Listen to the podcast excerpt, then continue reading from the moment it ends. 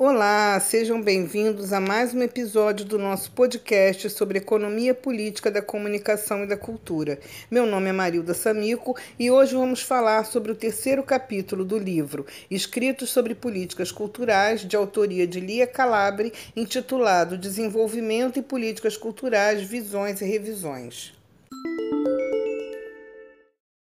A autora Lia Calabre é historiadora, mestre e doutora em História Social pela Universidade Federal Fluminense, faz parte do corpo docente do mestrado profissional do Programa de Pós-Graduação em Memórias e Acervos da Fundação Casa de Rui Barbosa, é professora do Programa de Pós-Graduação em Cultura e Territorialidade da Universidade Federal Fluminense e professora colaboradora nos MBAs de Gestão Cultural e Produção Cultural da FGV Rio de Janeiro e Universidade Cândido Mendes.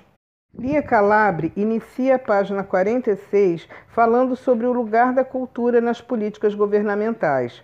Aspas, no que diz respeito aos investimentos efetivos, a cultura continua a ocupar um lugar periférico na partilha dos recursos existentes para a elaboração e implementação das políticas públicas. Fecha aspas. Mais adiante, na página 46, a autora propõe um diálogo entre cultura e desenvolvimento, ressaltando a importância da cultura na promoção do bem-estar social. A ideia de desenvolvimento não deveria estar baseada somente em elementos quantitativos. É fundamental considerar também as questões qualitativas que dizem respeito ao bem-estar da sociedade e, no caso específico das políticas culturais, estão relacionadas aos direitos constitucionais. Fecha aspas. O desenvolvimento está relacionado à antiga ideia de progresso e, mais recentemente, com a ideia de bem-estar social, onde a cultura representa um papel fundamental.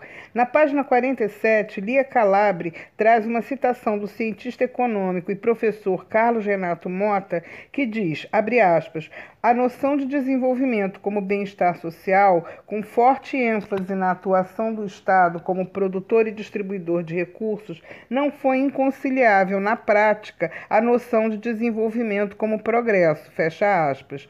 Na página 48, a autora traz o conceito de desenvolvimento como liberdade, cunhado por Amartya Sen, Prêmio Nobel de Economia em 1998 e criador do Índice de Desenvolvimento Humano, que diz, abre aspas, o desenvolvimento pode ser visto como um processo de expansão das liberdades reais que as pessoas desfrutam, fecha aspas. Lia Calabre cita na página 49 o economista Celso Furtado, que foi o primeiro ministro da Cultura no período do, da redemocratização no governo de José Sarney, para ratificar a relação intrínseca entre bem-estar social e desenvolvimento. Aspas, o crescimento econômico, tal qual o conhecemos, vem se fundando na preservação dos privilégios das elites. Já o desenvolvimento se caracteriza pelo seu projeto social subjacente mas, quando o projeto social prioriza a efetiva melhoria das condições de vida dessa população, o crescimento se metamorfoseia em desenvolvimento. Fecha aspas. Na página 52, Lia Calabre relembra que o direito à cultura é garantido pela Constituição Federal. Abre aspas. É previsto na Constituição de 1988 que o Estado deveria garantir a todos os brasileiros o direito à cultura. Fecha aspas. Na página 53, a autora apresenta uma reflexão do sociólogo e professor Renato Ortiz, que diz, abre aspas, o vínculo entre cultura e desenvolvimento, embora não seja necessário, é decisivo. Dizer que as culturas são um patrimônio da humanidade significa considerar a diversidade enquanto um valor, se não universal, pelo menos extensivo a um conjunto amplo de indivíduos. Todos devemos cultivá-lo e respeitá-lo. Fecha aspas. Lia Calabre apresenta na página 56 a afirmação dos sociólogos franceses Pierre Bourdieu e Alain Darbel sobre ter cautela na aplicação mecânica e simplista de uma política de acesso. Abre aspas.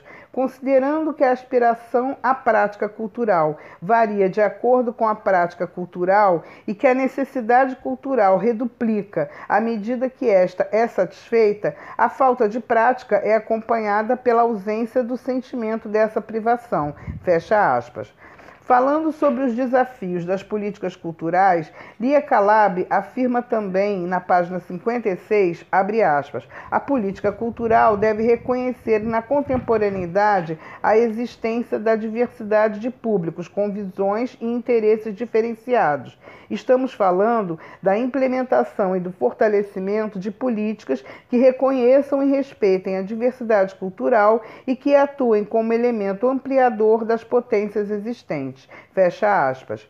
Na página 57, Lia Calabre traz uma citação do sociólogo e professor Boaventura de Souza Santos para falar de igualdade e diferença. Abre aspas. Uma vez que todas as culturas tendem a distribuir pessoas e grupos de acordo com dois princípios concorrentes de pertença hierárquica e, portanto, com concepções concorrentes de igualdade e diferença, as pessoas e os grupos sociais têm o direito a ser iguais quando a diferença diferença os inferioriza e o direito de ser diferentes quando a igualdade os descaracteriza. Fecha aspas. Ilia Calabre conclui dizendo, na mesma página 57, abre aspas, o Estado deve garantir o pleno acesso à cultura, objetivando evitar que ocorram processos de segregação cultural nas suas mais variadas formas. A cultura é um componente de qualidade de vida dos indivíduos e um elemento fundamental para o desenvolvimento da sociedade como um todo. Fecha aspas. Então, ouvinte, este foi mais um episódio do nosso podcast sobre economia política da comunicação e da cultura. Se você quiser saber mais sobre o assunto, visite o nosso site a PCC Curta nossa página no Facebook, é PCC Economia Política da Comunicação e da Cultura. Nos siga no Instagram, é pcc.brasil e veja os nossos eventos científicos no nosso canal no YouTube, é PCC Brasil. Confira também nossos podcasts no Spotify e no Anchor FM. Obrigada por sua audiência e até a próxima.